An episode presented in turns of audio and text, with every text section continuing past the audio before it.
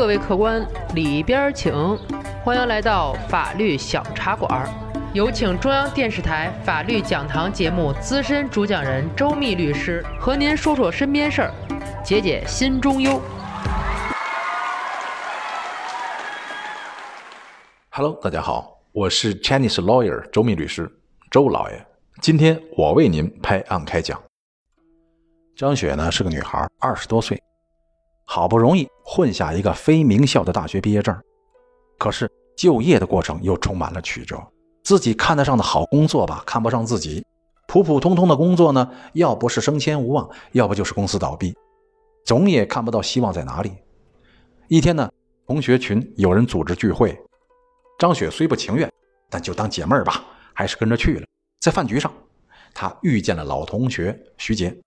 徐杰在学校的时候呢，是个毫不起眼的人，属于扔到人堆里就找不着的主。张雪对他的印象很淡，这次要是没有人介绍，简直是不敢相认呐。满桌子的人都围着他嘘寒问暖的，格外殷勤。再看这个徐杰，简直是晃瞎眼呐！一身的打扮光鲜亮丽，据说那一个包就十几万块钱，而且他的五官绝对是绝色美女一级的，哪里还有当年的模样？一打听啊，人家还不是什么二奶三奶的，人家自己开了一家公司，是货真价实的徐总。真想不到啊，当初的柴火妞，如今混的是风生水起，怎么做到的？这是？因为俩人本来就不熟，张雪呀不好意思多打听，就在边上听他们聊。都加了联系方式之后，大伙散了。在回去的路上，拉张雪来的那位同学跟张雪说了：“徐杰现在有好几个赚钱的项目，正在拉同学们投资，说是稳赚不赔。你感不感兴趣？”看到张雪不为所动的样子呀，这位同学又说了：“看你还不信，我自己都投了三十多万呢。你看，这是徐杰刚才给我转的。”利息一个月三万，张雪看到这一系列的人证物证啊，心动了。于是呢，由这位同学带着他找上了徐杰。徐杰啊，二话没说，很痛快的就答应了，而且呢，非要签一份协议，还说亲兄弟明算账。张雪不好意思了，算了算了，你也挺忙的，我这单还不够你那一个包钱呢。于是张雪七拼八凑凑了十万块钱，交给了徐杰。自从张雪把这个钱转给徐杰之后啊，收到过一个月一万块钱的利息，之后就没信儿了。可是张雪看了看徐杰的朋友圈啊，还是高档酒会、商业应酬、签约交易等等照片，老是忙得不亦乐乎的，一派欣欣向荣的样子。再看看徐杰的自拍照呢，一会儿是巴黎，一会儿是伦敦，要不就是机场秀。张雪呢，这心里头啊也稍微放了下来。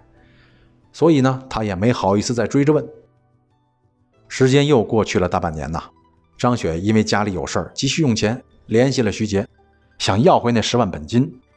徐杰呀，秒回：“我说你签个合同吧，你还不签，我事儿多，差点忘了。来，马上五万块钱给你转过去。”张雪一看呢，自己的银行卡上果然有一笔五万元的进账，但是张雪是想要回本金的，所以她特别不好意思的说。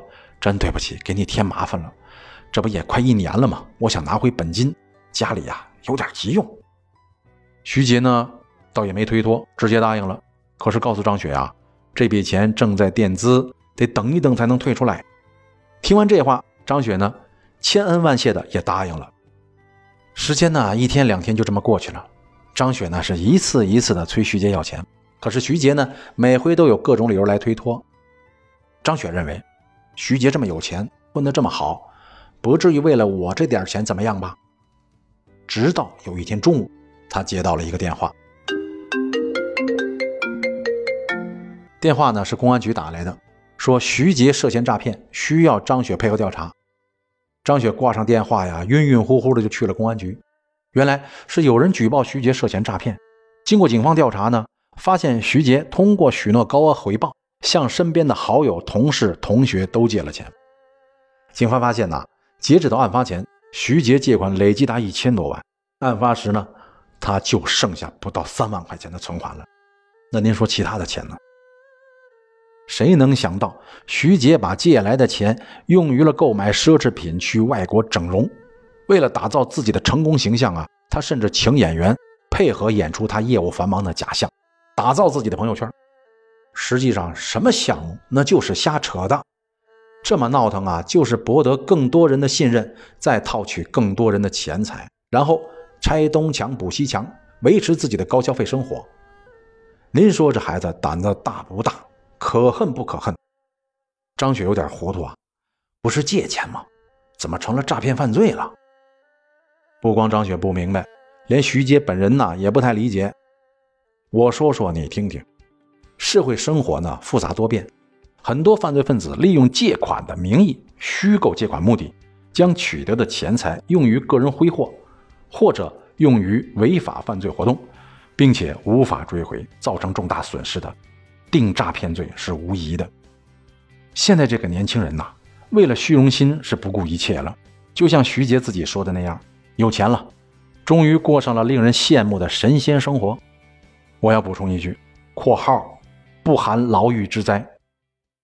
好，本期的小茶馆呢就聊到这里，咱们下期再见。喜欢法律小茶馆的听友，记得点击上方订阅，每周我们与您不见不散。如果您生活当中有什么烦心事儿、麻烦事儿，欢迎评论或私信留言，我在法律小茶馆等着您。